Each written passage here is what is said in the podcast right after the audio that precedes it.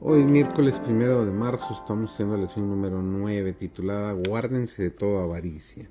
Servidor David González, hoy estudiaremos la trágica historia de Ananías y Zafira. Dios odia la hipocresía y la falsedad.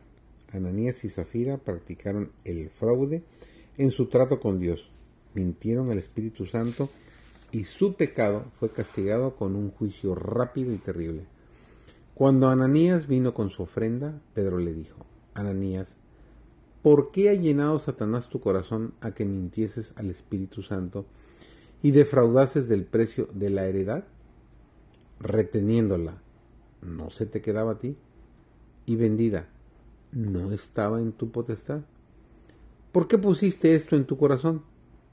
No has mentido a los hombres, sino a Dios.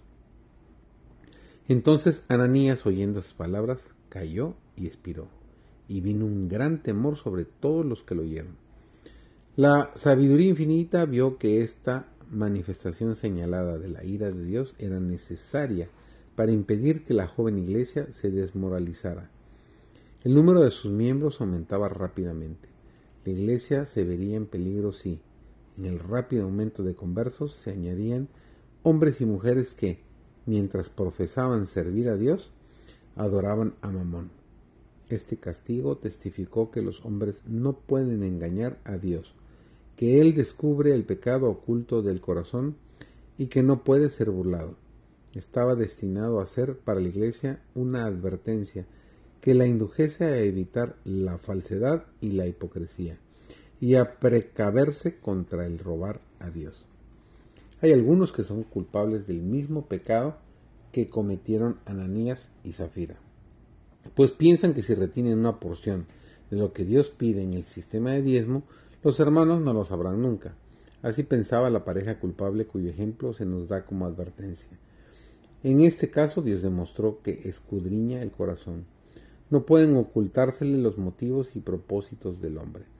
Dejó a los cristianos de todas las épocas una amonestación perpetua a precaverse del pecado al cual los corazones humanos están continuamente inclinados. Aunque no haya ahora indicios visibles del desagrado de Dios a la repetición del pecado de Ananías y Zafira, éste es igualmente odioso a su vista, y el transgresor será castigado con toda seguridad en el día del juicio, y muchos sentirán la maldición de Dios aún en esta vida. Cuando se hace una promesa a la causa, es un voto hecho a Dios y debe ser cumplido como cosa sagrada. A la vista de Dios, no es menos que un sacrilegio el apropiarnos para nuestro uso particular de lo que una vez fue prometido para fomentar su obra sagrada. La abnegación es la nota tónica de las enseñanzas de Cristo. Con frecuencia se impone este concepto a los creyentes con un lenguaje que parece autoritario, porque no hay otra forma de salvar a los hombres, si no se los separa de su vida de egoísmo. Mientras Cristo vivió en el mundo, hizo una correcta presentación del poder del Evangelio. A cada alma que sufra con él, mientras resiste el pecado, trabaja por su causa y se niega a sí misma por el bien de otros. El que le comete una parte en la recompensa eterna de los justos, poniendo en práctica el mismo espíritu que caracterizó la obra de su vida, llegaremos a participar de su naturaleza.